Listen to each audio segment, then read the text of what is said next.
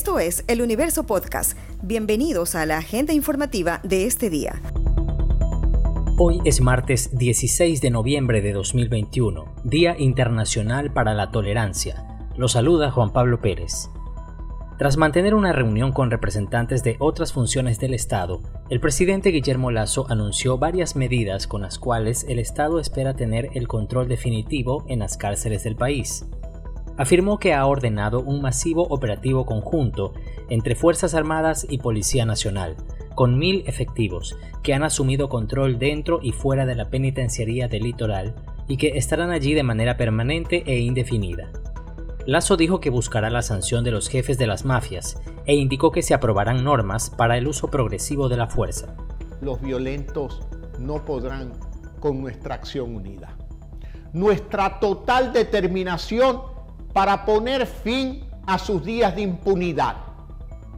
A través de un nuevo proyecto de ley llevaremos a cabo una imprescindible reestructuración y coordinación de todas las entidades públicas relacionadas con el Sistema Nacional de Rehabilitación Social.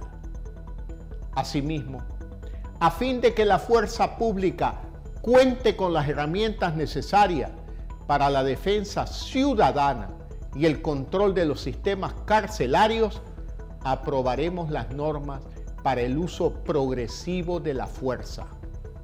Y por último, en el mismo cuerpo legal, atacaremos la raíz del problema, los jefes de las mafias.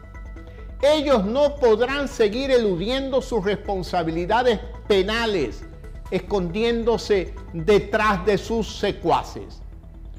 Por ello, tipificaremos el nuevo delito de autoría por dominio de organización. Es decir, los jefes de las bandas pagarán también por los delitos que ordenen cometer a sus cómplices.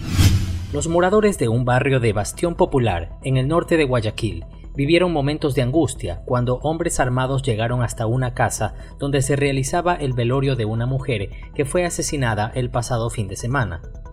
Cuatro personas murieron en el sitio por las graves heridas, mientras que una quinta falleció en el hospital. Se conoció que el incidente estaría relacionado con asuntos de microtráfico los asesinos utilizaron dos vehículos blancos según versiones de testigos.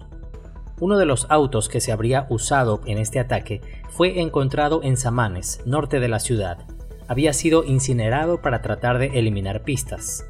Hasta el lugar llegó un ciudadano al que le habrían robado el carro hace una semana, según nos reportó Carolina Pimentel, periodista de El Universo. Bueno, el señor sería el dueño del carro. Él cuenta que le robaron el carro hace una semana, que habría puesto la denuncia y que aparentemente habría una persona detenida por el robo este carro. Se va a investigar eh, cómo llegó el vehículo a, los sicarios que ejecutaron esta madrugada el crimen en Invasión Popular. Ahí, según la información que hemos conocido, eh, estaban al menos unas 50 personas en un velorio de una mujer que fue acribillada la tarde del sábado. Llegaron dos vehículos, este Kia Sportage blanco y otro vehículo blanco que aún no ha sido localizado. Desde esos carros dispararon a los asistentes de este, a este velorio. Habrían corrido por la calle. Lo que sabemos, según el testimonio de los vecinos, es que al menos cuatro cuerpos quedaron esparcidos a lo largo de la calle, de la cuadra. Dos personas fueron trasladadas a un hospital y uno de ellos falleció hay un herido, cinco fallecidos, muchos lograron correr y, huyeron de las balas. Los atacantes huyeron en este carro y en otro vehículo que aún no ha sido localizado.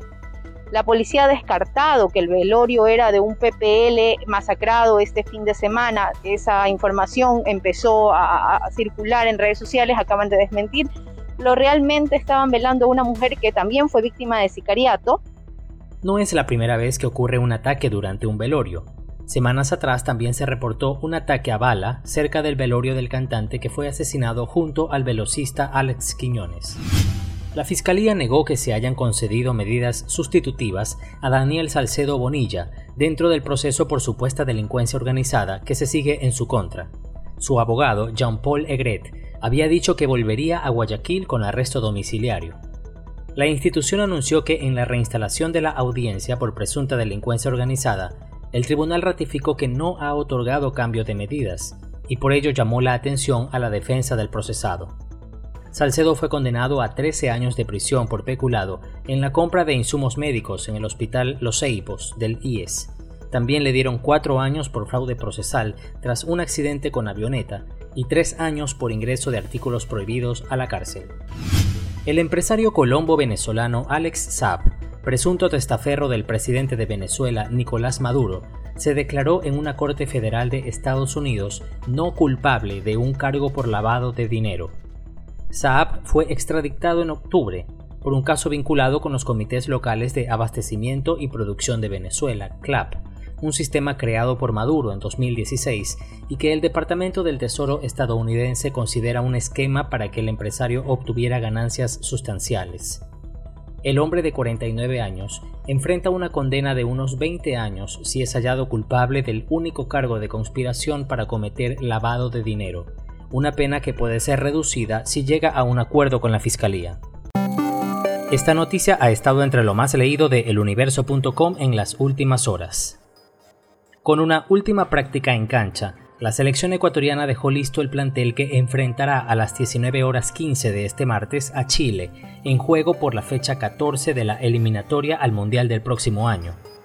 Antes del viaje, la tricolor cumplió un trabajo de campo en la casa de la selección, con lo que el técnico Gustavo Alfaro esbozó lo que será el equipo inicial ante la Roja, en busca de asegurar la tercera casilla de la tabla de posiciones que da un cupo directo al torneo.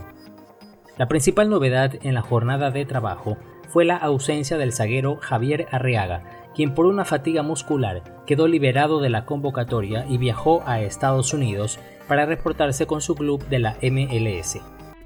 Esto fue lo más destacado de la jornada. Hasta la próxima.